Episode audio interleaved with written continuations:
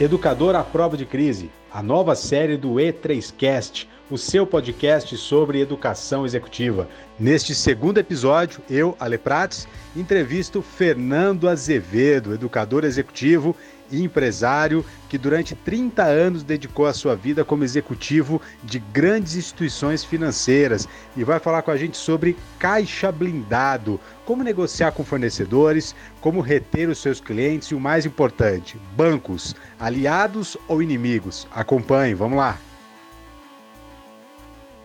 Bora lá, turma, 18h30 pontualmente. Vamos começar aí o nosso bate-papo, que hoje vai ser muito intenso. Eu estou muito ansioso por, essa, por esse nosso papo hoje. Hoje de manhã, 8h30, já tivemos aí um webinário muito bacana com o nosso querido Jorge Garcês. Tivemos a honra aí de, de conversar por mais de uma hora, batendo papo sobre home office, produtividade. Jorgão, obrigado, viu, cara? Foi super elogiado aí o nosso o nosso bate-papo. Aí vou ter que te trazer de novo. Aí você me causou um problema agora. Tem que trazer o Jorgão mais uma vez, porque a galera gostou demais aí de toda a interação que nós fizemos. Cara, parabéns mais uma vez, obrigado, viu? E aí agora é, nós vamos migrar agora para um outro conteúdo muito especial, com outro educador executivo nosso, um cara que tem uma experiência muito, muito bacana, e gente, ele vai poder explicar para vocês um pouco melhor sobre a experiência dele, cenário. Se preparem aí, porque a gente vai ter um conteúdo realmente é, muito especial hoje. Né? Então, de manhã a gente falou sobre, sobre, sobre produtividade, um dos assuntos vitais para a gente poder é, superar esse momento de crise.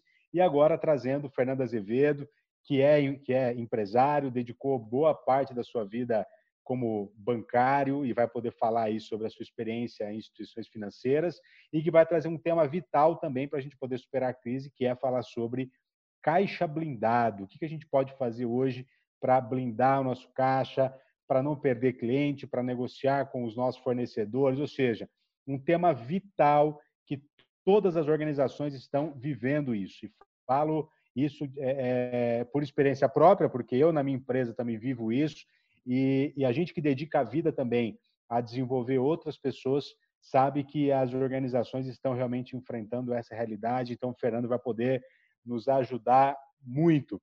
Enviem aí, quem, quem quiser mandar a sua, a sua pergunta via chat, pode ficar à vontade, coloca ali que eu faço a pergunta para o Fernando. Quem quiser fazer alguma pergunta também pessoalmente, pode escrever ali que eu abro é, o microfone aqui para que você possa para que você possa perguntar. Enfim, a gente está com uma. E a ideia de fazer é, o webinário ao invés de live é justamente para a gente ter menos pessoas e poder ter essa interação e a gente poder, de fato, perguntar diretamente aqui para o nosso entrevistado. Então, a noite é dele hoje, o papo é dele hoje. Seja muito bem-vindo, Fernando. Obrigado pela tua disponibilidade. E se apresente primeiro aí, Fernando. Quem é o Fernando Azevedo e o que, que te credencia aí para falar sobre caixa blindado. Manda bala, meu amigo. Obrigado, Alê. Boa noite a você, a todos os colegas da E3 que estão presentes aqui na, no nossa, na nossa live, aqui pelo Zoom.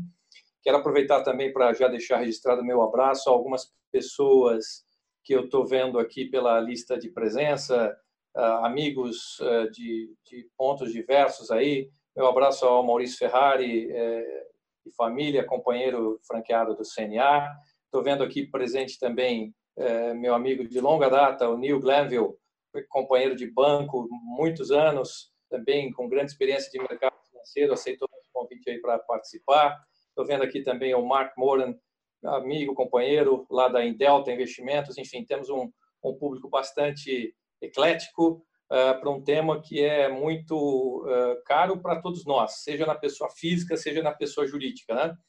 Para quem não me conhece, é, eu tenho levei quase 35 anos de mercado financeiro, trabalhando em diversas instituições, a maior parte do tempo em instituições multinacionais, sempre no mundo do, daquilo que a gente chama de corporate banking, que é o atendimento a empresas de médio e grande porte. Né? Além disso, já há 10 anos, eu e minha esposa, nós somos é, pequenos empresários como franqueados de uma unidade da rede CNA, eh, de ensino de idiomas eh, na cidade de Jaguariúna, na região metropolitana de Campinas. Eh, temos uma experiência já, portanto, de 10 anos numa escola de bastante sucesso dentro da rede CNA. e agora mais recente, por convite do Alê, a oportunidade, o prazer de estar aqui é, junto com os demais colegas da E3, participando desse desafio de colocar conhecimento, compartilhar conhecimento uh, com todos aqueles que acessam uh, os nossos canais. Né?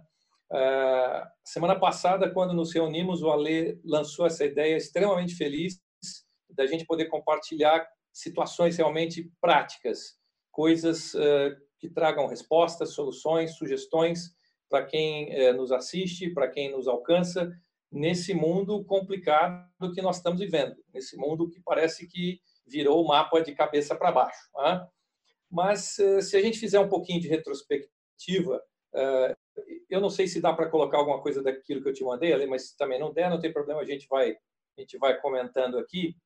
Essa história de é, crises, é, para nós brasileiros, não constitui absolutamente nenhuma novidade nos últimos 35 anos, grosso modo, em 35 anos, nós tivemos uma grande crise, ou pelo menos uma crise que impactasse diretamente os mercados, o mundo do crédito, o mundo da renda, uh, o mundo das empresas, em média, a cada dois anos e pouco. Né?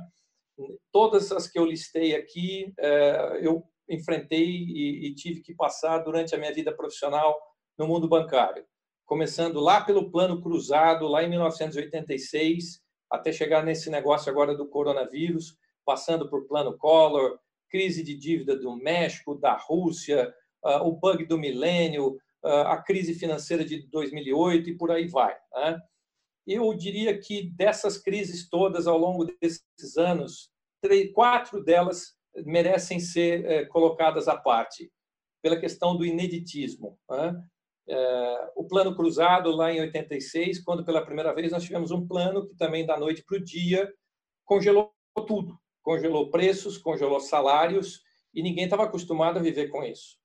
Foi um Deus nos acuda, se não pelo risco de morte que nós vivemos agora com essa questão do coronavírus, mas foi um risco, foi, foi um Deus nos acuda muito sério para todas as empresas, para todas as pessoas. Tivemos muitas demissões, muita confusão, muita quebradeira, até eu diria, né? porque foi algo absolutamente diferente e novo para todo o Brasil.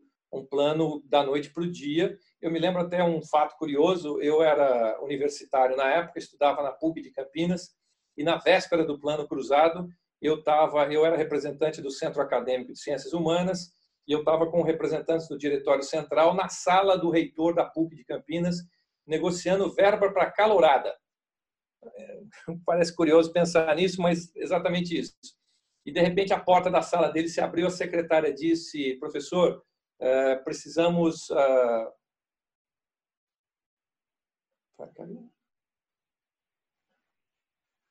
Ih, derrubou, derrubou a Não, Fernando, tá no ar, tá no ar. Estamos te ouvindo. Tá no ar? Ah, ok, voltou aqui para mim. E a secretária dele abriu a sala dizendo, professor, tem alguma coisa muito estranha acontecendo em Brasília, está é, decretado feriado bancário para amanhã.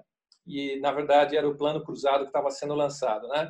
Anos depois, é, passados outros planos, a gente teve o famoso plano Collor, que também é, Collor, para tomar posse numa sexta-feira, já na terça-feira anterior à noite, decretou-se feriado bancário até a outra segunda-feira.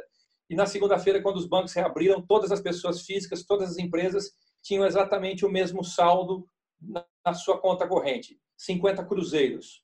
Eh, todo mundo estava tão rico quanto o Antônio Hermílio de Moraes, era o que se dizia à época. Né?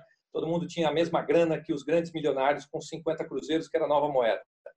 Nós tivemos o momento dos ataques terroristas, que também foi algo muito inédito em 2001, porque muita gente pensou que nós estávamos à beira da Terceira Guerra Mundial. Ninguém sabia o que ia acontecer no dia seguinte, eh, uma crise de grandes proporções que todos nós passamos a vivenciar. Eu, naquela época, estava em um banco onde um dos meus principais clientes era a Embraer e de repente nós vemos aviões sendo jogados contra prédios. Imagina o temor que passou para todos nós, eh, no meu caso, financiando partes, peças para a Embraer que eram importadas do exterior. Né? E agora nós temos essa situação do coronavírus, totalmente inédita também. É, inédita porque é algo que não está sob o nosso controle, que nos demanda ficar recluso em casa, é, um comportamento social diferente e que nos causa toda essa situação adversa o que eu quero dizer com isso é que nós, pelo menos nós brasileiros, não estamos enfrentando pela primeira vez crises de grandes consequências, de coisas inéditas. A gente já tem uma certa escolaridade nisso. E acho que isso ajuda no nosso comportamento, na forma como a gente pode uh, levar a situação. Falando mais especificamente uh, de caixa, quando a gente fala de gestão de caixa, proteção do caixa, a gente está falando com algo que, na verdade, é o coração de cada empresa.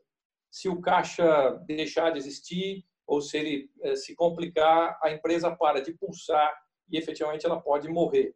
Então, num momento de crise como esse, é muito importante que cada um de nós possa, nas suas empresas, eh, tomar esse negócio na própria mão. Não é algo para ser delegado num, num, dado momento, é algo realmente para ser colocado uh, em cima da mesa de quem comanda a empresa, dos sócios, dos principais gestores, para que as decisões corretas sejam tomadas. Vocês veem aí na tela a lista que eu preparei aí de, das principais, vamos chamar assim, crises ao longo dos últimos 35 anos. Não foram poucas, a média é de dois anos e pouco, a gente teve que lidar com uma delas. Todas essas crises impactaram de alguma maneira sobre renda, sobre mercado de crédito, sobre a capacidade das empresas crescer ou não crescer as suas vendas, uh, estar em dia ou não estar em dia com seus fornecedores. Se a gente começar uma... falando pelo lado. Pois não, uma, uma dúvida aqui. É, de todas essas crises aí que você vivenciou, eu acho que é muito importante você ter colocado para nós que você é, acabou lidando com isso porque você no, no, é, no, mercado financeiro talvez era quem era impactado primeiro ali, né, em meio a tudo isso. É, o que, que você vê de diferença é, ou se há alguma alguma diferença dessa crise que nós estamos vivendo? Eu estou falando isso Brasil, né? Dessa crise que a gente está vivendo do coronavírus para essas outras crises que você já pôde vivenciar também. Qual é a principal diferença que você enxerga? Talvez o impacto do coronavírus seja maior do que todas as outras anteriores, sem dúvida, porque ele nos impõe a reclusão, impõe o fechamento forçado de atividades, principalmente de comércio, principalmente no mundo do serviço. Mas, eh, em comparação com as anteriores, as dificuldades de acesso a crédito, de acesso à negociação com fornecedores, de acesso a clientes para fazer crescer as vendas vão ser as mesmas. Vão ser as mesmas. É, vamos imaginar no plano Collor você acordar uma segunda-feira onde o teu caixa está resumido a 50 cruzeiros, que equivalia na época a 50 dólares. Né? O que você faz com os teus fornecedores? É a pergunta que a gente faz hoje também. Né? Como é que eu vou fazer com os meus fornecedores, com os meus negócios fechados, parados? Né? Uh, no plano cruzado, eu me lembro muito bem, uh, num dos bancos que eu estava na época, uh, o resultado que veio no mês seguinte foi um estrondoso prejuízo, porque a inflação não fazia mais o efeito financeiro que fazia antes. Né?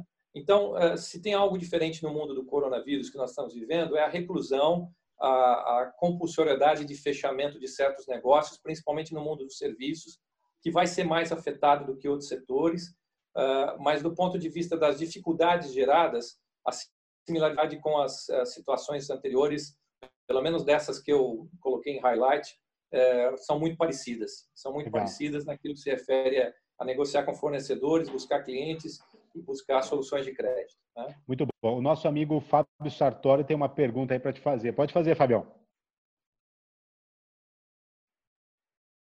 Deixa eu ativar aqui. Opa, Esse primeiro slide já me impactou, já, viu, Ali, Fernandão?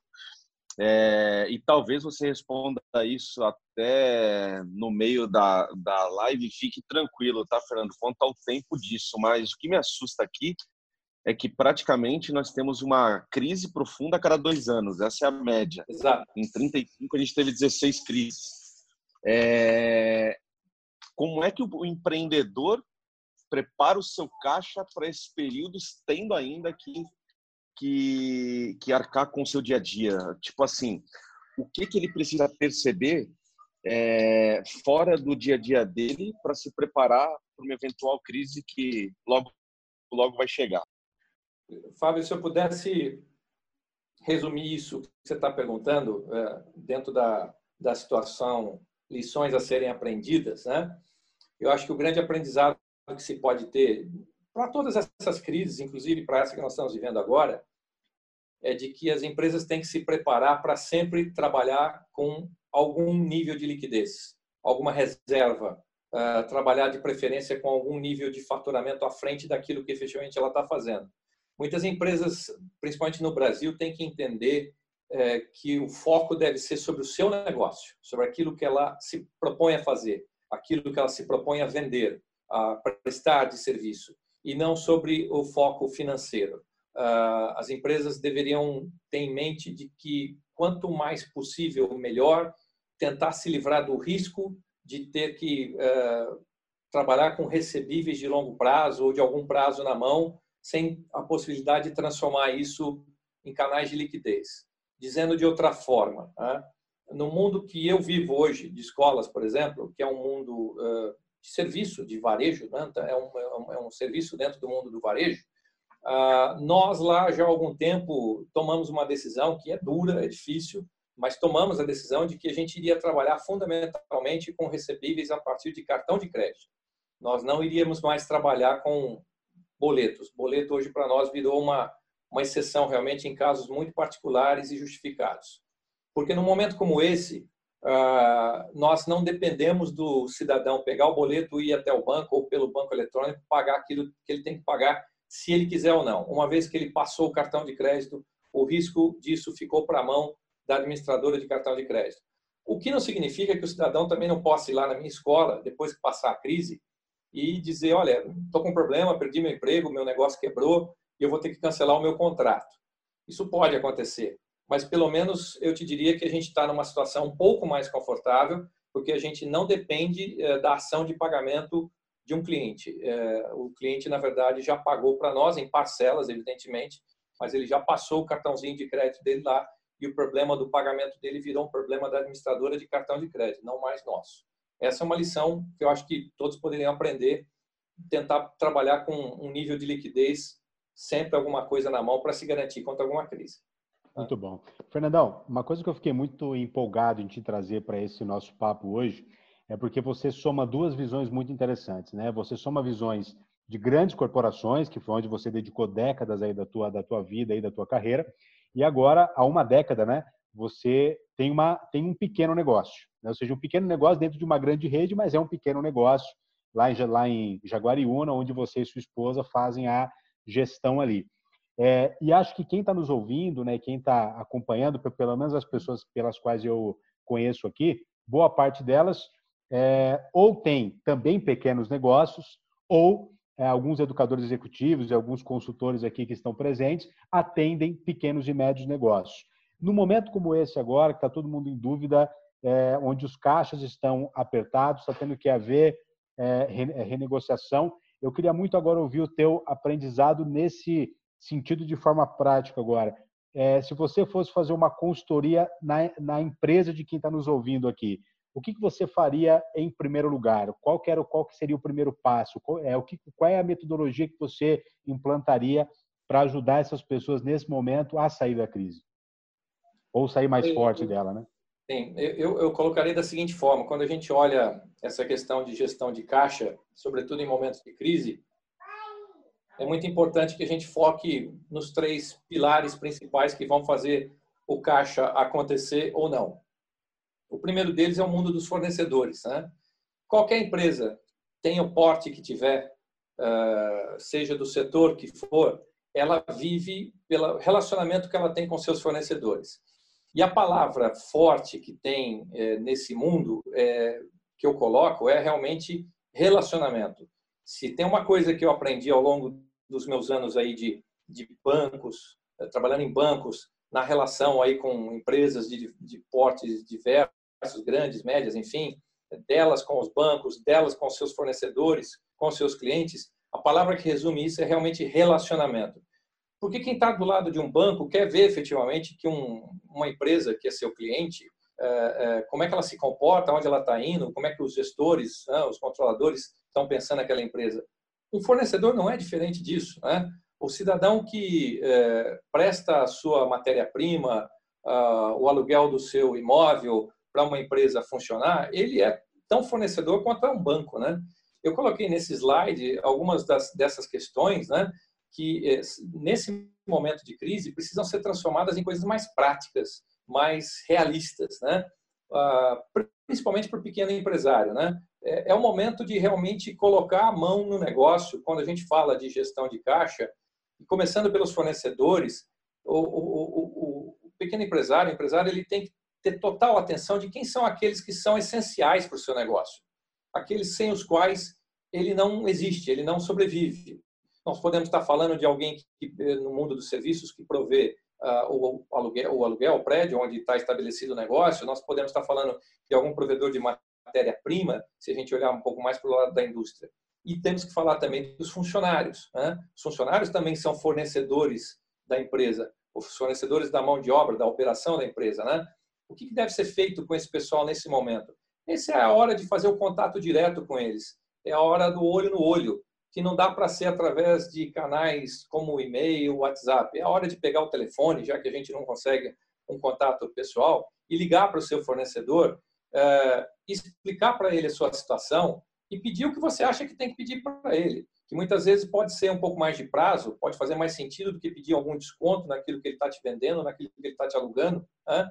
É, isso, isso pode ser fundamental para gerar o teu caixa por mais um mês, mas é importante que exista esse, exista esse relacionamento da empresa, do empresário com o seu fornecedor. Esse contato direto que possa acontecer por via telefônica, ou então, quem sabe, aqui através de um, de um Zoom da vida, como a gente está usando nesse momento, né? para que a coisa fique realmente no, num relacionamento mais intenso. Eu não recomendaria realmente que ninguém mande um simples e-mail para o seu fornecedor dizendo, olha, estou com dificuldade, dá para você estender o prazo, alguma coisa assim, né? Ele, como seu fornecedor, ele quer entender o que, que você está fazendo, para onde você está indo, que alternativas você tem para mudar o rumo das coisas. Porque ele também tem o negócio dele, certamente, né? ele também está passando por problemas. É uma questão de relação de confiabilidade, onde é que cada um pretende chegar, como é que as ferramentas de cada um vão poder se encontrar nesse mundo, né? E, sobretudo, se o cidadão, se o empresário, ele tem uma boa performance, um histórico de boa performance acumulado, é a hora de usar essa prerrogativa. É a hora de chegar para o seu fornecedor e dizer: olha, é, espero que você reconheça os, os anos de nosso bom relacionamento, a minha pontualidade de pagamentos com você, para que isso possa valer alguma coisa e você me ajude agora. Porque ele, do lado de lá, fornecedor, ele também está inseguro, muito inseguro ele também está esperando para saber é, o que é que vai acontecer com quem tem que mandar os recebíveis dele, né? o que, que ele vai fazer para tomar os próximos passos. Então, nesse mundo, é, num momento de crise tão aguda como esse, não existe mágica, não existe tirar da cartola. E certamente o que não existe é uma situação de relação fria, uh, onde você coloque fornecedor como um inimigo. Eu, em grupos de WhatsApp esses dias aí, eu cheguei a ver alguns, alguns pequenos empresários colocando: é, nós não vamos ter como pagar mesmo aluguel, eu vou amanhã mesmo na imobiliária, falar com a imobiliária, quem vem comigo? Não é hora para isso. Não é hora para isso. O cidadão que está lá do outro lado também ele está com as mesmas dificuldades. Isso aqui não pegou um setor só. Crises como essas que eu pontuei aí no slide anterior, essas quatro, elas tiveram essa coincidência. Elas são, foram inéditas e não pegaram um setor só. Pegou todo mundo, abraçou todo mundo. Não teve como privilegiar um ou outro setor, né? Então, na hora do, da, da negociação com o seu fornecedor, é hora de fazer o olho no olho, de abrir o coração, colocar, sobretudo, o que você está fazendo. Mostra seus números. Abre, mostra seus números, onde você quer chegar, o quanto está sendo impactado, por que, que ele pode te ajudar. Isso é muito importante. Né? A coluna seguinte que eu, que eu trabalharia, que é o próximo slide, é a coluna clientes. Né? É, deixa tá eu só é, te interromper aqui, Fernando. Nós temos já algumas perguntas aqui. Então vamos lá. Para te fazer, e depois a gente vai para o próximo, pro próximo tópico lá. Dentro desse ponto que você falou, Fernando, eu achei um ponto super legal, assim, porque eu também é, me relaciono com algumas empresas e elas têm me relatado muito isso. Movimento é, dos seus fornecedores, é, de alguma maneira, tentando, é, dos seus clientes, fazendo um certo motim para ir todo mundo junto e pedir prazo e renegociação e, e etc e às vezes parece que é aproveitar o momento para de repente conseguir alguma coisa que não conseguiriam de uma outra forma. Então a gente não pode ser cruel. Acho que você está colocando de um jeito muito legal. É realmente abrir o coração e, e sermos transparentes, porque a gente desse lado nós temos conta aqui para pagar, nós temos equipe aqui para manter, mas o nosso fornecedor também no seu negócio idem. Então, Exato. você está colocando a ser sério nesse segmento, senão a gente faz com que a economia pare. Se eu deixar de pagar as minhas contas e né? você também, né? Cada Muito caso bom. é um caso. A, a, a performance e o perfil de um determinado de uma determinada empresa perante o seu fornecedor não é, é exatamente igual a de outro empresário com o mesmo fornecedor. Essa situação que você estava relatando aí, que lembra muito que alguns falam aí do chamado efeito manada, né? ela acontece muitas vezes realmente em situações de crise como essa, mas não é a melhor saída. Muito Eu advogo muito mais a questão da, da relação pessoal entre cada caso, porque as especificidades de um não são as mesmas de outro, né? Mas ah, e somos parceiros, né? Vamos lá. É, tem uma pergunta aqui da da Ângela. Ângela, você está aí? Ângela, está na área? Tô, tô sim. Oi, Ângela. Muito, tudo bem? Boa noite. Boa noite, tudo bem? E você? Maravilha, tudo ótimo. Faça aí a tua, a tua pergunta aí para o nosso querido Fernando. Excelente pergunta, aliás. Eu também estou com essa dúvida. Fernando, eu queria saber se os pequenos empresários que não possuem uma reserva, se eles já devem se antecipar e pedir crédito no banco, ou devem aguardar. Ah, sim e não. É, depende o que, Angela. Eu, vou, eu vou te pedir para segurar um pouquinho, porque depois da gente falar de clientes, a outra história que eu quero mencionar é essa de se devo ou não acessar bancos. E ah, legal. Então tá bom. Critério para esse tipo de coisa. Né? Vou aguardar aqui ansiosamente. Maravilha, eu também. Outra pergunta aqui é do, é do nosso amigo Carlos Arcangeletti. Carlão, você está aí? Estou aqui. Cadê o Carlão? Ô, Carlão, faz a tua pergunta, meu amigo. Vamos lá. Fernando, então, são duas perguntas em uma. Uh, na sua opinião, você acha que o empresário brasileiro está preparado mentalmente para ter essa disciplina de criar uma reserva técnica financeira para passar momentos como esse? E a segunda é: você entende que nós, brasileiros, temos essa cultura de poupar nas empresas? Porque eu vejo muito empresário que, quando sobra um dinheiro no caixa, meu, ele vai lá ele já gasta, ele compra um carro, ele faz alguma coisa, ao invés de deixar isso como uma reserva realmente para momentos de, de dificuldade como nós estamos passando na empresa. Como é que você entende isso? Abraço, obrigado. Abraço, Carlos. Obrigado pela pergunta. É, você está correto. A minha visão também é que, infelizmente, na sua grande maioria, não. O empresário brasileiro, principalmente o pequeno e médio, ele não está preparado para fazer essa previsão de caixa, para fazer essa poupança, para fazer essa reserva de liquidez, como a gente está chamando. É, é, muito recorrente que, é, nesse mundo, exista uma mistura muito grande entre a pessoa jurídica e a pessoa física, quase que existindo um, um único bolso, um único caixa. E não deveria ser assim. Não deveria ser assim. Infelizmente, a gente não tem é, essa cultura de educação financeira que valeria também para a pessoa física. É algo que em outros países é, é matéria escolar e aqui ainda não é. É uma coisa que está começando em algumas escolas particulares, em grandes centros no Brasil, mas realmente não existe o que não significa que não exista suporte. Né? Você pega ferramentas que existem, por exemplo, dentro do Sebrae, eles colocam muito claramente em cursos gratuitos que existem é, como o empresário deve se portar, como ele deve se preparar, como ele deve estar de olho no seu caixa para enfrentar situações mais adversas. Nós aqui estamos falando de um cenário absolutamente adverso para todos, mas existem momentos em que as empresas enfrentam cenários adversos setoriais, né? Uma quebra de safra de um determinado setor, uma queda de consumo de determinados produtos, uma mudança de legislação, um efeito cambial, qualquer coisa do gênero, né? É, infelizmente não, é, mas é uma coisa que talvez agora, mais uma vez, porque todas essas crises anteriores que eu mencionei já davam é, um pouco desse ensinamento, mas quem sabe agora, mais uma vez, os empresários possam passar por essa turbulência e aprender que é preciso estar preparado, sobretudo nesse país aqui, para enfrentar crises pontuosas que nós temos.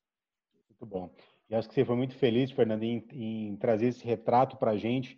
E acho que o Fábio também foi, foi, foi muito sagaz quando ele viu que a cada dois anos a gente tem uma crise nova. Então não tem como a gente não realmente não se preparar para isso. E tem uma, uma, uma última pergunta que eu, que eu vou te fazer agora, depois a gente passa para o próximo tema. E a pergunta é do meu amigo Jorge. Tá aí, Jorjão? Boa noite, boa noite, Ale.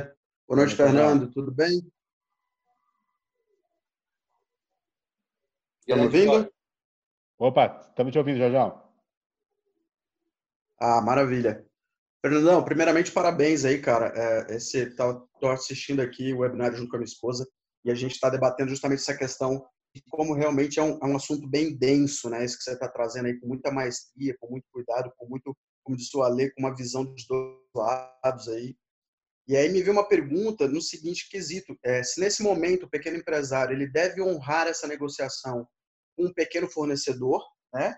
Ou se, como disse até a pergunta do Carlos, como a gente não tem essa disciplina, né, de, de o empresário não tem a disciplina de guardar o dinheiro para o fluxo de caixa, se ele deve, nesse momento, aprender a fazer isso, guardar para uma emergência ainda maior que possa vir, ou se já é o momento dele começar a fazer essa negociação? Se ele tiver condição, no meu ponto de vista, se ele tiver condição de, de já nesse momento começar a poupar alguma coisa, sem dúvida, porque o cenário que nós teremos pela frente depois de passado aí o momento crítico do coronavírus, vai ser muito duro.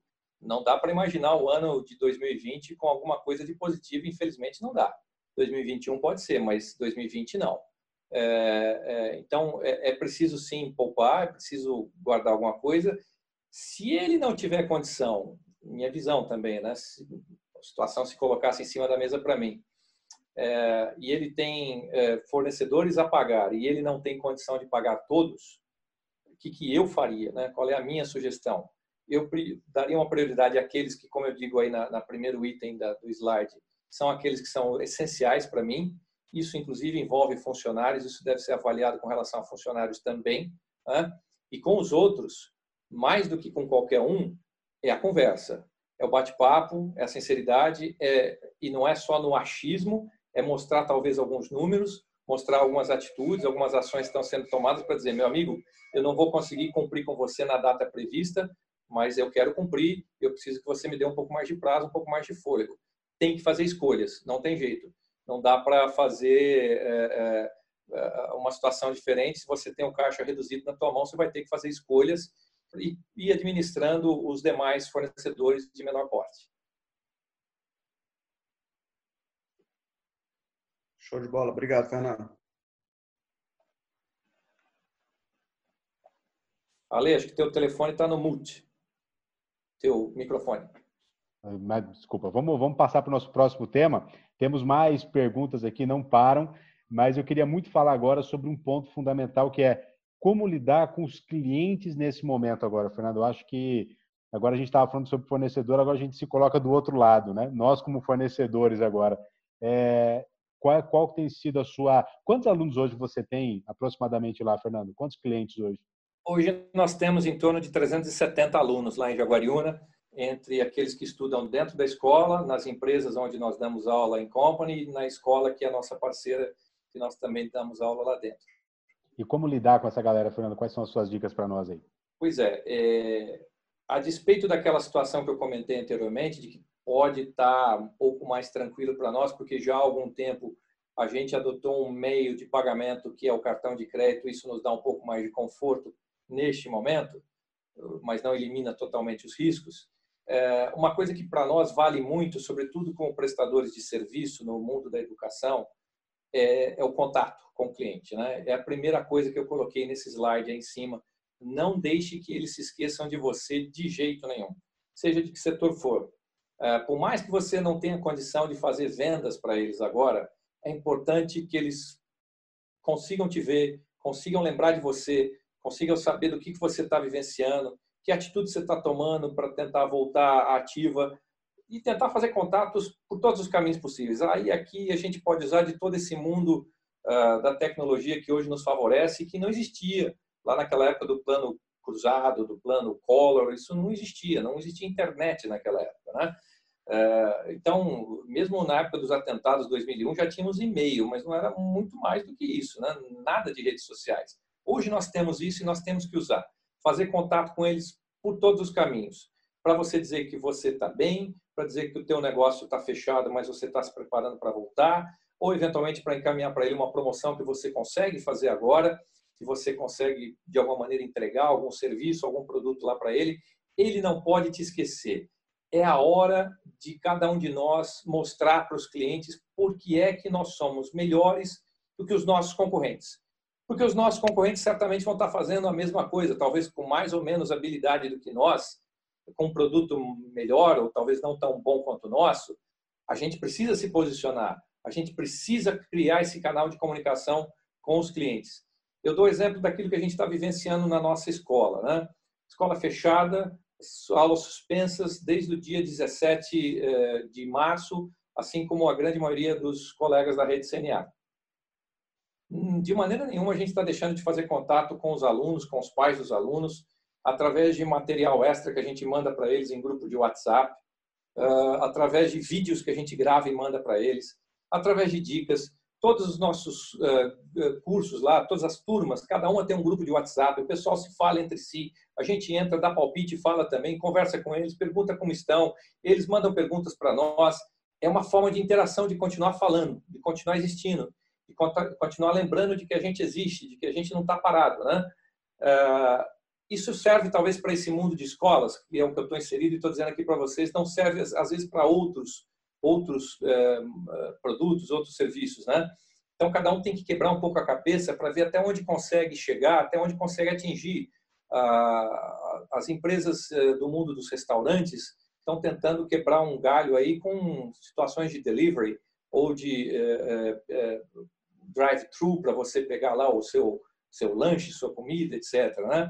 Uma coisa que eu recomendaria, que eu tenho visto alguns casos por aí, via imprensa, eh, via redes sociais, é legal promover alguns descontos, até porque precisa de caixa, as, pessoas, as empresas precisam de caixa, sim, sem dúvida, mas tomar cuidado para não ser insano, né? Você faz um desconto de uma maneira abrupta que daqui a pouco pode ter um reflexo muito prejudicial no teu caixa, no teu fluxo de caixa, inclusive, e, e, pode inclusive contaminar a tua política de preços um pouco mais adiante, né? Então precisa ter muito cuidado com o que está se vendo, com o que está pensando para não ser insano realmente nesse nesse momento, né? É, a gente estava falando há pouco do lado dos fornecedores, né? Por que não aquilo que se conseguir talvez com fornecedores você tentar repassar também para os seus clientes, né? As mesmas condições, mais prazo, né? melhores condições financeiras. Esse mundo ele se fala também, né?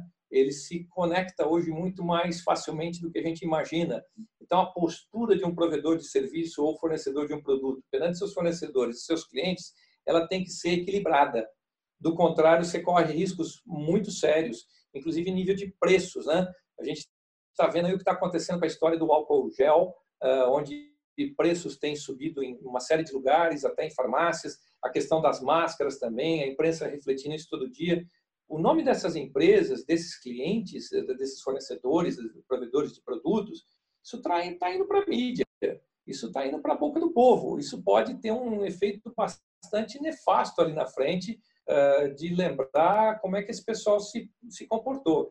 Então, a questão tem que ser bastante equilibrada, o comportamento tem que ser equilibrado. Mas eu resumiria dizendo que não deixe de falar com seus clientes, não esqueça dos seus clientes nesse momento, por mais isolado que você possa estar dentro da sua casa. Lembre dos seus clientes, façam com que eles se lembrem de você. Mande alguma coisa para eles. Existem vários canais para se fazer esse tipo de coisa. Uh, invista um pouquinho do seu tempo em pegar um Instagram ou dentro de um LinkedIn ou qualquer outra mídia social, grupos de WhatsApp, e mande material, mande alguma coisa que você acha que possa contribuir para este momento no seu cliente, que não sejam só explicações sobre o que é o coronavírus, como ele funciona, mas muitas vezes eh, alguma recomendação, alguma orientação, algum desconto, alguma promoção.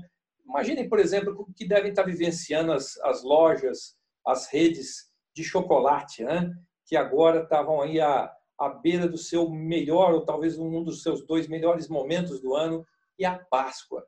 Eu conversava alguns dias com uma franqueada de uma rede é, que ela fez a encomenda dos ovos de Páscoa lá em setembro. Ela recebeu isso em janeiro, está lá com isso estocado na parte de cima da loja. Eu, ela dizia: eu vou ter que fazer alguma promoção para poder literalmente desovar isso aqui com o mercado, né? mas não posso fazer também loucuras, porque eu não posso contaminar, contaminar minha política de preço, porque no ano que vem eu espero que as coisas estejam normais. E o meu fornecedor também não quer que eu faça isso. É um jogo complicado, é um jogo difícil esse, mas tem que ser feito. É por isso que eu disse lá no início que nessa hora é hora do empresário botar a mão nessas coisas pessoalmente, botar a mão direta nisso aí, não terceirizar o serviço talvez com seus funcionários para que a coisa funcione bem. É, o relacionamento com os clientes ele tem que continuar existindo, Ale. É, ele tem que passar por cima dessa crise e os clientes têm que lembrar que a gente continua existindo, que a gente está a postos para a hora que as coisas voltarem ao normal. Poxa, que legal, Fernando. Que aula, cara. Que aula. Que bacana isso. Deixa eu, deixa eu passar para algumas perguntas aqui. É, na, na, verdade, o, lá no nosso bloco anterior, o nosso amigo Alex falou que queria dar um, dar um exemplo de negociação de forma equivocada. Está aí, Alex? Você está ouvindo? Estamos, estamos ouvindo. Diga lá. Tá, é só um exemplo, né? A empresa que eu estou trabalhando em tecnologia, é, um cliente nosso, né, ele tomou uma atitude, eu diria, no mínimo equivocada, né? É, ele, antes mesmo de ligar para a gente, para tentar negociar a possibilidade né, de um aditamento de parcelas, né, de redução de valor de, de, de, de valor de mensalidade, ele já mandou, através do advogado, um documento de, de cessão de pagamento durante quatro meses, né, um aviso é, jurídico, né? Direto, sem nem negociar, sem conversar com ninguém. Então, assim, eu acredito, Fernando, que isso é atitude equivocada, né? É, você, é, todo mundo entende a situação, mas você já partir para agressividade, já avisar o seu fornecedor de que você não vai pagar e simplesmente te vira. Não vou pagar e pronto, entendeu? O problema é teu. Poxa, Aí o que aconteceu? Gerou na nossa empresa a necessidade também de uma resposta mais dura. Tá bom, se você não pagar, vou suspender o contrato seu em 30 dias, como rege o contrato que nós temos assinado. E aí, o sistema dele é um sistema de gestão do negócio dele, e se eu desligar a chave, ele não consegue operar o negócio dele. Porque para, inclusive, nota fiscal, vendas, tudo dele. Ou seja, quem sai perdendo essa história? É verdade, né, Alex? É, ele, ele, mandou praticamente uma declaração de guerra, vamos, vamos dizer dessa maneira, já usando exatamente o comercial da, da, relação e já entrou direto com o jurídico, né? A conversa Isso. já mudou de tom, virou para outro patamar, para outra história. Não é recomendável. A, a tua, teu exemplo me faz lembrar uma história muito curiosa que eu vivi uh, lá em, no início de 1999, é, segundo o início do segundo mandato do Fernando Henrique que logo no início teve uma desvalorização muito grande ali, né? O dólar vinha baratinho, tal, 1,30, 1,30, de repente ele subiu para 1,70. E eu tinha um cliente no setor eletroeletrônico que importava é, peças, né? É, componentes eletrônicos para montar os produtos lá em Manaus. E ele também, ele mandou direto, a gente tinha financiamento de importação com ele, ele mandou o advogado conversar com a gente. Por mais que a gente tentasse uma conversa comercial, vamos tentar ver o que dá para fazer, refinanciar. E o advogado veio com uma, uma uma proposta muito interessante, porque ele disse assim para a gente, olha, o dólar veio para 1,70, era 1,30, então nós achamos que isso está muito caro, os bancos vão ganhar muito, então nós não vamos pagar 1,70, nós queremos continuar pagando na casa do 1,30. A resposta que eu dei para eles, falei, quando o dólar estava 1,20 mais barato, o senhor achou que o dólar estava mais barato, barato demais e nós estaríamos ganhando menos com isso? É essa a sua ideia, é essa a relação? No mercado começa a surgir todo esse tipo de bobagem, né? que vem principalmente de argumentos até jurídicos, muitas vezes toscos. Né? Mas eu não recomendaria de maneira nenhuma já sair com declaração de guerra dessa maneira. Obrigado pelo exemplo, realmente é algo que se deve evitar. É, todo mundo está no perrengue nesse momento, como se diz, né? e a melhor coisa a se fazer é sentar e negociar. Né? Nós temos aqui também mais uma pergunta bem interessante também, da, da Márcia. A Márcia está aí? Tô, tá aí, Márcia. Oi, Márcia, tudo tô, bem? Tô. Oi, tudo. Você fez uma pergunta muito legal aqui. Queria que você fizesse pessoalmente aí para o Fernando, por favor. É, é que assim, eu, eu entendo que a gente está passando por um momento bem complicado. Eu também trabalho com mentoria, acho que muita gente aqui também está no mesmo cenário, né? É, mas se a gente for considerar, não é chegando no caso de litígio, como esse é, esse cliente, né, que, que, que o pessoal está passando, mas de repente, no momento de crise, a gente chegar e falar o que, que você tem para me oferecer do que você trabalha com que trocar serviços. Eu acho que, primeiro, que eu acho que isso é uma grande tendência para o futuro, né, na minha percepção. É, e, de repente, por exemplo, quem trabalha com educação de inglês, né, como é o caso dele, é, o que, que as pessoas que do, do, dos pais dos alunos eles poderiam estar trocando no sentido até de uma consultoria, alguma coisa do tipo. Vou dar um exemplo clássico que aconteceu hoje da escola do meu filho. Eles mandaram um, um e-mail para nós, os pais, para quem é, é profissional, autônomo, colocar, fazer, fizeram um cadastro. Isso aí, Jorge, um sistema de escambo, exatamente. Vamos voltar à época das negociações, né? É isso aí, valor agregado no produto. E, e como que eles fizeram? Eles fizeram um cadastro no Google, no Google normal, Google Forms. A gente colocava é, os nossos dados, o Instagram, que tipo de serviço que a gente está prestando, né? Que a gente presta, e ele vai começar a divulgar isso naquele e-mail. É um grande mastermind, né? No meio do, da, dos pais da escola e vai começar a divulgar isso também no Instagram, porque de uma forma ou de outra isso também impacta a receita dele lá no final do mês. Então, se todo mundo ganhar, ele também vai ganhar. Então é, é, só é uma sugestão, mas também eu acho que também vale como uma forma da gente estar negociando no momento de crise, né? Sem dúvida, Márcia. Obrigado pela tua colocação, pela tua participação. O momento é de crise. Vale qualquer tipo de situação. Imagina o que você está colocando, não é muito mais prático, muito mais saudável, né? muito mais comercial do que a alternativa anterior que o Alex estava dando como exemplo.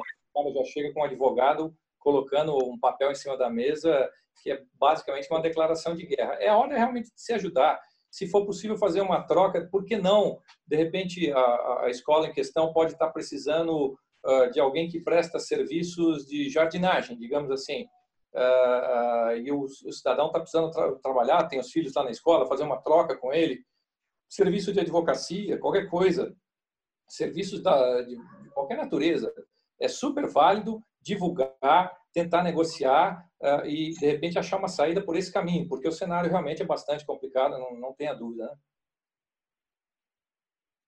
Fernandão, obrigado, viu, Márcio? O, a Mari também falou um negócio super legal aqui sobre cliente agora. Mari, você está aí? Mari Belo? Ô, minha querida, tudo bem? Você falou uma coisa super legal aí sobre essa, essa relação com os, é, com os clientes, né? Que cada vez mais eles precisam aí de, de cuidado, carinho. Fala, fala um pouco aí dessa, dessa tua experiência.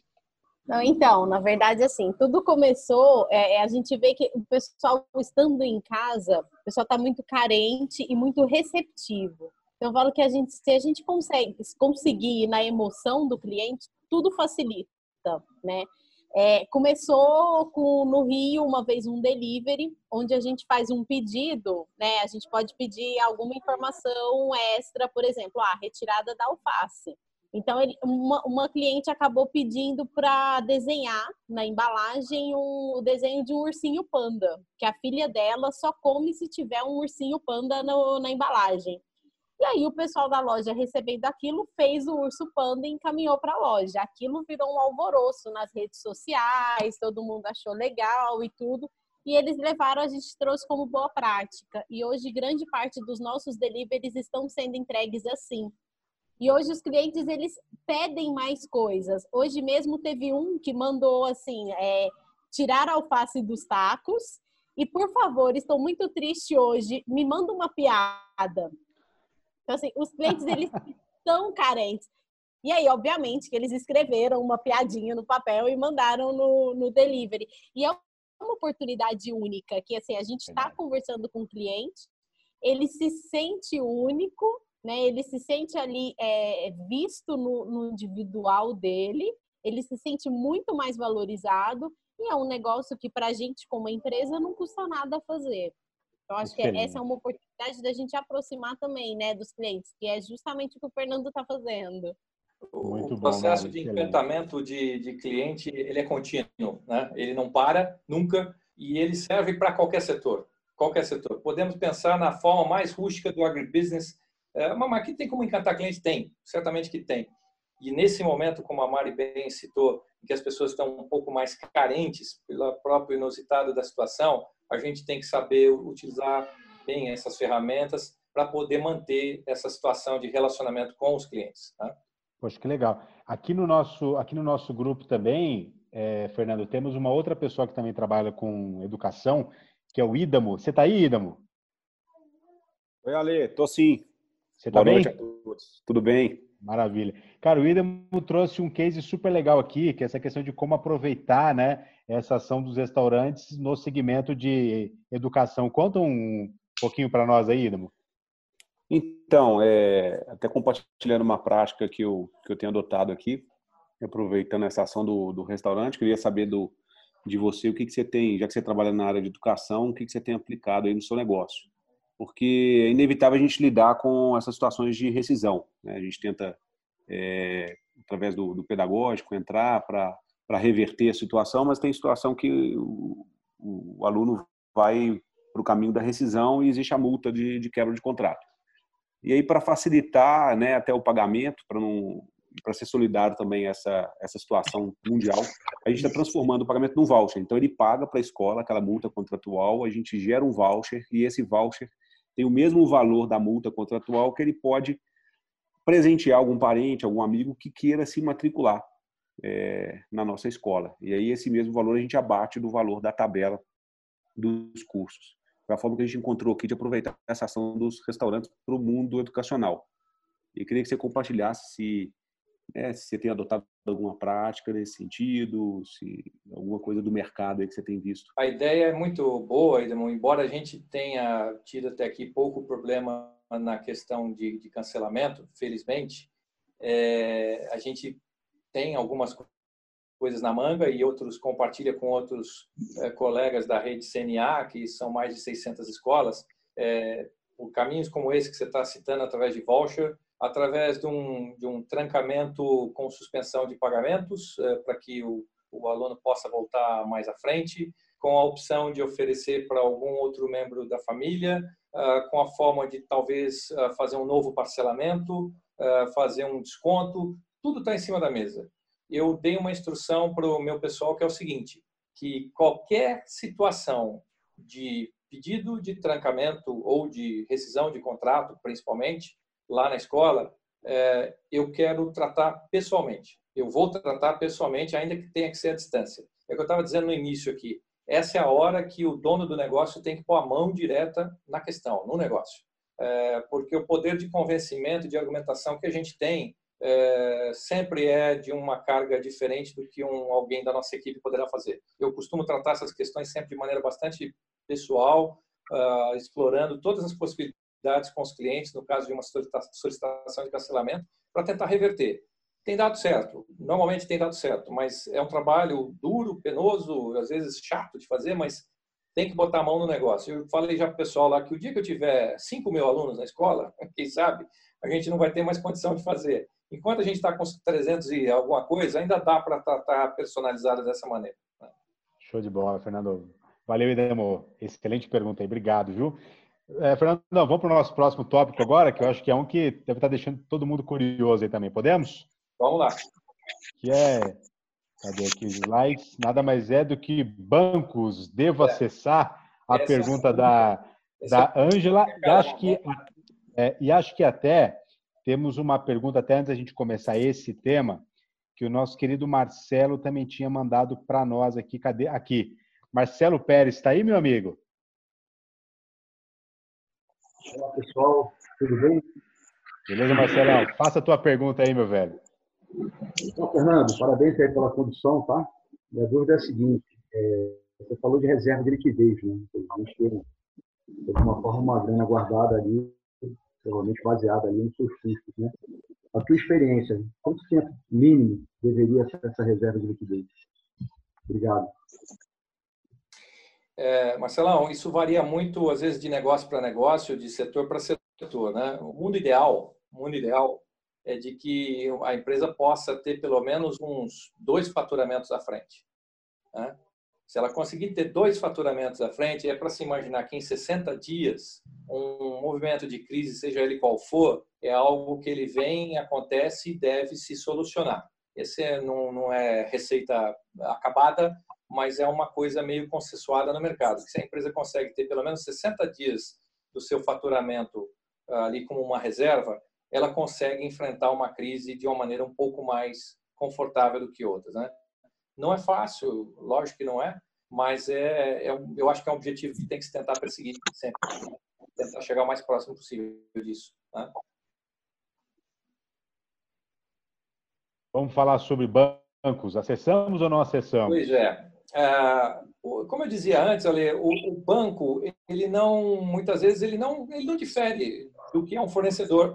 Ele também é um fornecedor nosso, só que é um fornecedor de dinheiro. Né? Talvez um pouco mais organizado do que alguns fornecedores, mas é, ele é um fornecedor de dinheiro.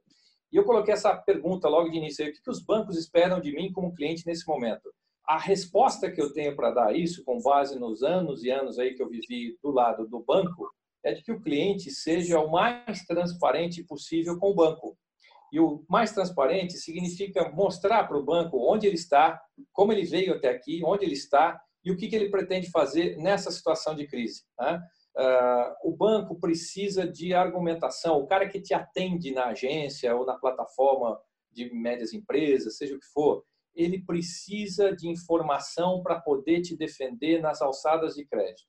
Nós hoje vivemos um mundo de bancos muito diferente do que era trinta e tantos anos atrás, lá quando eu comecei a trabalhar, onde você ia a uma agência bancária, seja ela qual fosse, e o gerente da agência, o gerente principal da agência, ele tinha muita autonomia, ele tinha muito poder, tinha muita caneta na mão para poder aprovar coisas ou recomendar coisas. Hoje não é mais assim. Os bancos foram se fechando no conceito de administração de risco de crédito.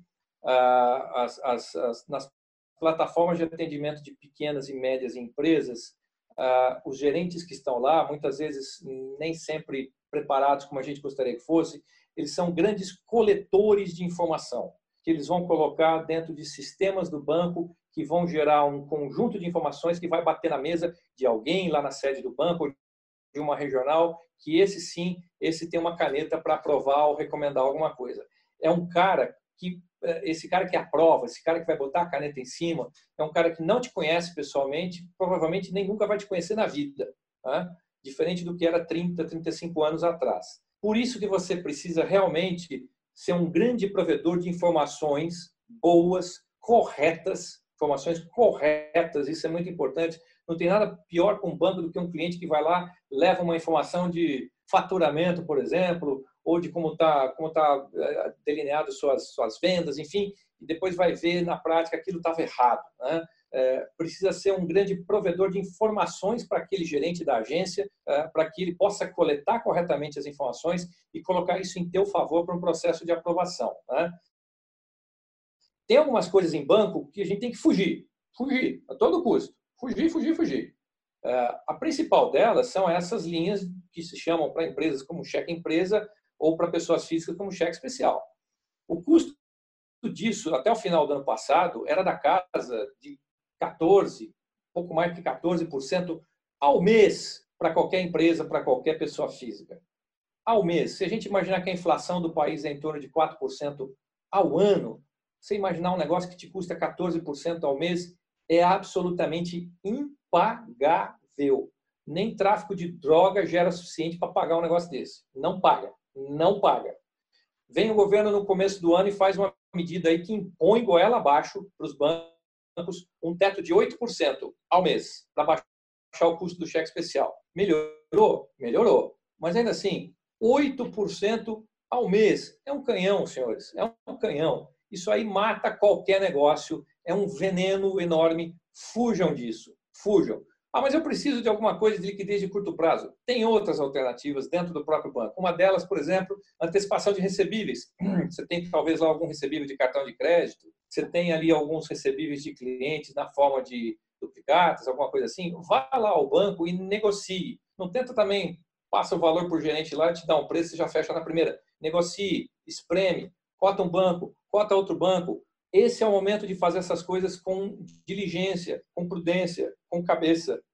Não feche qualquer negócio eh, antes de cotar talvez um ou dois, três bancos de preferência para você poder comparar preço. Né? Comparar preço de fornecedor é mais fácil, mas em banco você precisa fazer isso também. Né? E uma coisa importante de se ressaltar é que em momentos como esse, eh, existem linhas que estão sendo oferecidas para minimizar os, os, problemas que estão acontecendo. E que a gente tem que estar atento para isso. Né? Por exemplo, o BNDES já colocou, está lá no site do BNDES, de que todas as empresas que têm operações com o BNDES, sejam operações diretas com o BNDES ou operações intermediadas por banco, que é o caso, por exemplo, do famoso cartão BNDES, que é o principal produto do BNDES para pequena e média empresa, os pagamentos de abril, maio e junho, eles estão suspensos. Eles vão pegar esses valores, vão jogar lá para o saldo devedor no fundo, sem custo financeiro adicional, sem multas, melhor dizendo, uh, e você paga isso lá na frente. Já é um refresco para o teu caixa, dependendo do valor que você tem a pagar, é um valor a menos que vai sair do teu caixa por três meses, tá? Tem uma linha excepcional, que é uma coisa assim que nunca aconteceu antes na história desse país, para parafrasear alguém aí, né? Nunca antes na história desse país, que é uma linha que três grandes bancos, eu vou me permitir citar o nome aqui, porque são só esses três, que são o, o, o, Bradesco, o Itaú e o Santander, fecharam com o BNDES para financiar dois meses de folha de pagamento das empresas de qualquer porte, de qualquer tamanho, até o teto de dois salários mínimos, que dá aí basicamente dois mil reais uns quebradinhos.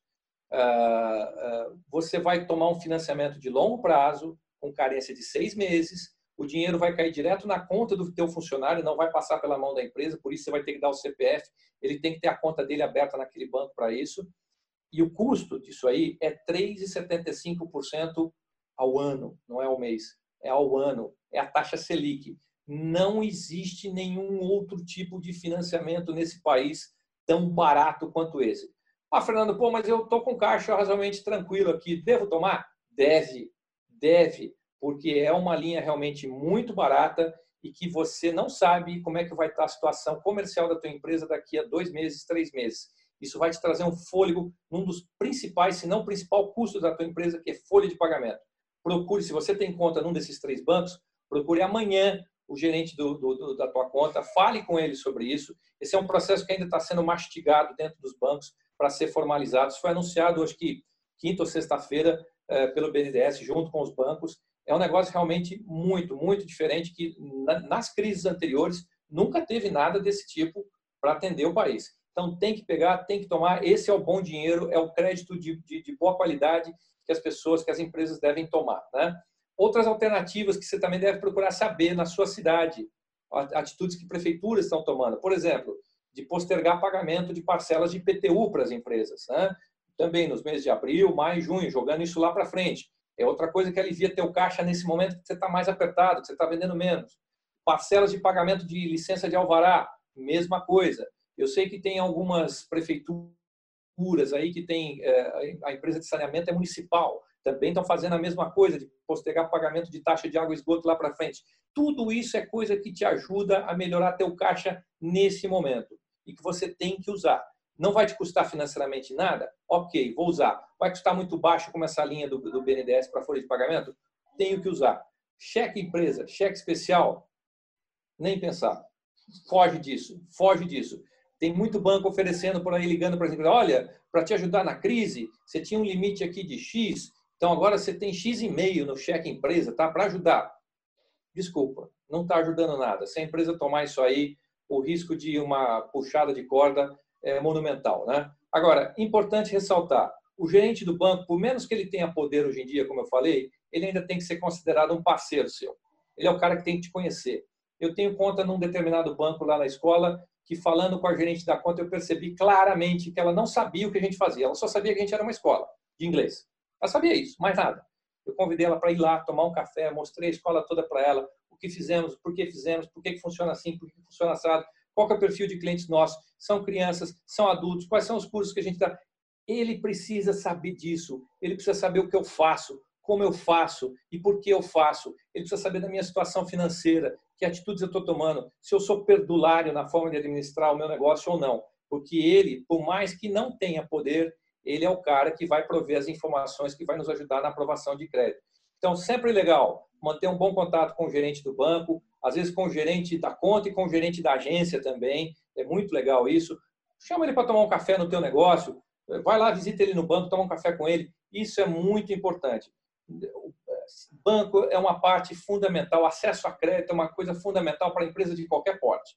O que as pessoas precisam saber é selecionar corretamente qual é o tipo de financiamento que pode ajudar, que pode é, é, fazer diferença no teu negócio, sobretudo num momento de crise como esse. Excelente, Fernandão. Cara, quanta dica boa. Obrigado, viu, cara? Estamos partindo aqui para o final aqui do nosso bate-papo aqui. Fernando, eu queria é, te perguntar o seguinte. É, que conselho que você nos daria, Fernando? Você agora é, que viveu, né, é, é, é, que viveu esses dois lados, né, e vive hoje o lado como empresário e certamente aplicou todo esse conteúdo aí nas tuas na tua gestão hoje, que conselho que você daria hoje para o empresariado brasileiro, principalmente aquele empresariado brasileiro que gera 95% dos empregos nesse país, né, que são as pequenas e médias empresas e que precisam, né, permanecer aí abertas e que precisam permanecer meio a essa crise, mas é um se essas empresas quebrarem, elas levam o Brasil junto, né? O que que, é, que conselho final que você, é, que você nos nos daria, meu amigo? Ale, é, como eu disse bem no princípio aí, não é a primeira crise que a gente enfrenta. Crise braba, crise grande. Essas anteriores que eu citei aí no primeiro slide, teve gente até que se matou por algumas delas aí. Quem estava lá na época do Plano Collor vai se lembrar disso. Teve coisa muito séria acontecendo. Felizmente, nós brasileiros temos um pouco dessa, dessa casca já para saber levar essas situações é preciso calma, é preciso paciência, é preciso estar atento às notícias como essas, por exemplo, relativas às linhas de crédito que estão sendo ofertadas, onde é que eu posso me inserir, onde é que eu posso me enquadrar, o que, eu posso fazer de bom para minha empresa. Agora, a dica maior mesmo que eu daria, é, eu não sei se talvez por, por essa vivência de banco que eu tenho, lá no nosso negócio eu levo isso muito dessa maneira. Tenha na mão a gestão do teu caixa. Coloque na tua mão, ainda mais nesse momento. Olha para o teu caixa como aquilo que vai fazer você continuar sobrevivendo ou não. Conheça o detalhe do teu fluxo de caixa. Coloque o caminho que você vai fazer e traçar. E essa é a dica que eu dou. Não deixe isso na mão de terceiros, de equipe, de funcionários. Essa é a hora de você pôr a mão em cima disso e você olhar no detalhe, saber onde estão os riscos, o que você pode fazer para minimizar isso, que você pode buscar ajuda em banco, que você pode buscar ajuda com fornecedor, como buscar clientes para tentar melhorar o teu fluxo de recebíveis. Traz na mão, traz na mão, porque isso vai fazer uma baita de uma diferença na hora que essa ventania toda passar. A perspectiva de que nós vamos ter uma situação de V, né? Nós vamos ter uma baixa violentíssima esse ano e depois ano que vem um crescimento bastante acelerado, parecido com o que foi ali de 2008 para 2009 na crise financeira. Então a gente tem que estar preparado para isso. Se você deixar o fluxo de caixa voar solto, você pode perder tua empresa da noite para o dia. Põe ele na tua mão, como o cidadão aí da foto está indicando aí. Né? Maravilha. Fernandão, que aula, cara, que aula. Eu, eu não tinha dúvida é, que não seria assim, cara, que coisa incrível. Eu acho que você é um, uma das coisas, é, o Jorge colocou um dos, do, dos comentários ali que eu achei muito legal, ele colocou que agora, além de tudo isso que a gente está vivendo, a gente tem que também tomar cuidado com os gurus aí que estão que no mercado, né? Esses dias mesmo, por curiosidade, eu sigo todos os gurus, né? Esse dia, por curiosidade, um, um, um dos gurus aí estava tava fazendo uma das, das suas lives eu fui acompanhar. Cara do céu, quanta balela, né? E o que mais, e o mais interessante é que tudo que eles ensinaram agora não está fazendo mais sentido, né? Andar na brasa não está não tá ajudando ninguém agora, né? Gritar yes, yes, yes também não está dando, não tá ajudando ninguém. O que ajuda é isso, né? O que ajuda é, é vida real, né? É quem de fato está aí com, a, com, a, com aquele termo que a gente usa, né? com a barriga atrás do balcão, realmente negociando com fornecedor, negociando com cliente, indo a banco. Então, acho que essa tua prática aí trouxe para a gente realmente uma, uma visão super legal. Uma honra aí ter, ter você como um dos nossos educadores executivos. Obrigado aí pelo seu tempo, obrigado por toda essa tua entrega e tenho certeza aí que, que a gente agora vai dormir com a cabeça fervendo mas cheio de coisa boa aqui para a gente amanhã colocar em jogo. Eu que agradeço a oportunidade. É, ela não existiria não fosse a ideia sensacional que você teve no nosso encontro da semana passada de juntar as forças de todos nós aí da E3 para trazer aí para o mercado, para as pessoas que nos curtem, que nos seguem, conselhos, coisas práticas que podem ajudar realmente no dia a dia. Muito obrigado a todos pela participação, pelas perguntas, aos amigos aí que também aceitaram o convite de participar. Foi muito legal estar com todo mundo aqui nesse final de tarde de hoje. Maravilha, meus amigos, muito obrigado. Amanhã, amanhã temos uma, temos duas, temos dois webinários amanhã de novo. Eu estou fazendo dois webinários por dia, está sendo uma delícia, estou aprendendo muito. Amanhã a gente tem oito e meia da manhã, nós temos o webinário com o nosso querido Jonas Lima, é, que é um dos nossos educadores executivos também, especialista em gestão e liderança, e ele vai falar como liderar equipes à distância. Então, pouco do que o nosso amigo Jorge falou hoje sobre produtividade, e foi uma das, das perguntas que apareceu lá, o Jonas vai falar exclusivamente para nós como gerenciar equipes à distância e fazer com que as equipes ainda consigam produzir melhores resultados. Então, amanhã, oito e meia da, da, da manhã, vai ser outro webinário incrível para a gente debater também. Então, logo mais a gente vai divulgar para você o link da sala. Aproveitem, participem, nos ajudem a divulgar também. Lá no meu, lá no meu Instagram e no Instagram da Escola E3, temos todos esses esses links lá. Então, por favor, acesse, divulguem. E olha aí, olha aí, Fernandão, você bateu o recorde hoje, hein, cara? Você, é, ficamos aí em aproximadamente 60, 65 pessoas aí é, full time aí ouvindo sobre finanças. Olha que maravilha, hein, cara? Sinal que a aula foi realmente brilhante aí. Parabéns, meu amigo. Obrigado. Muito obrigado. Abraço a todos. Gente, amanhã estamos juntos. Compartilhem, nos ajudem aí. E vamos ter mais uma semana com muito webinar e muito conteúdo pela frente. Beleza? Forte abraço a todos, gente. Falamos em breve. Esse é o E3Cast, um podcast sobre educação executiva, ou melhor, um podcast sobre a sua carreira.